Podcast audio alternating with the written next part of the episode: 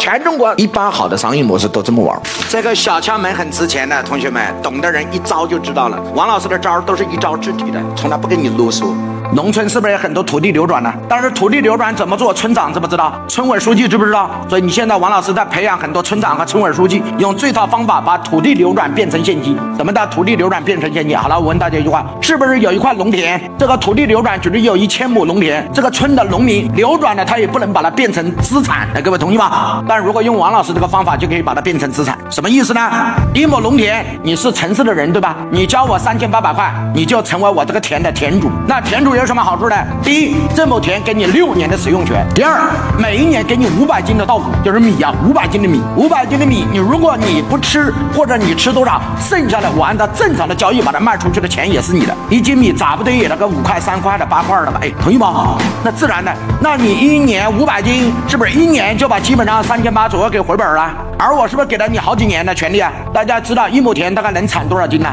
正常的一亩田啊，我我觉得正常的农村大概能产到七百到一千斤左右。就是我们以正常的超级稻来讲，可以产到一千到一千五百斤，就是公斤是七百五到八百五十公斤，我们就产七百到一千斤好了。我们给客户是不是给五百斤呢？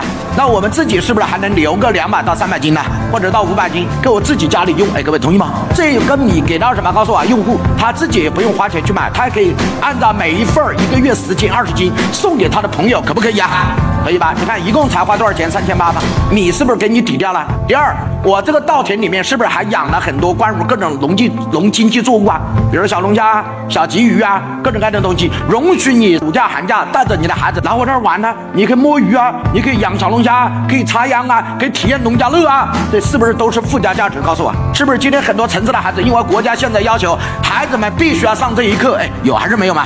现在国家要求孩子们必须要学会了解农田是什么，是甚至还要求学生要学会炒菜做家务，以后作为考试的内容。那这个我们的土地流转就大有用途。哎，各位同意吗？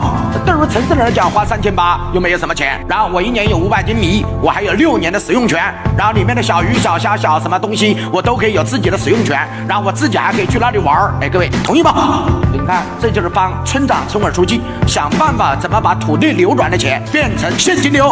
好了，我问大家一句话：这个只要城市的人一去农村，是不是收入二就开始来了？所以你看，是不是帮助当地的农民可以产业扶贫呢？有人那个老道又在开始赚，那我靠什么赚钱呢？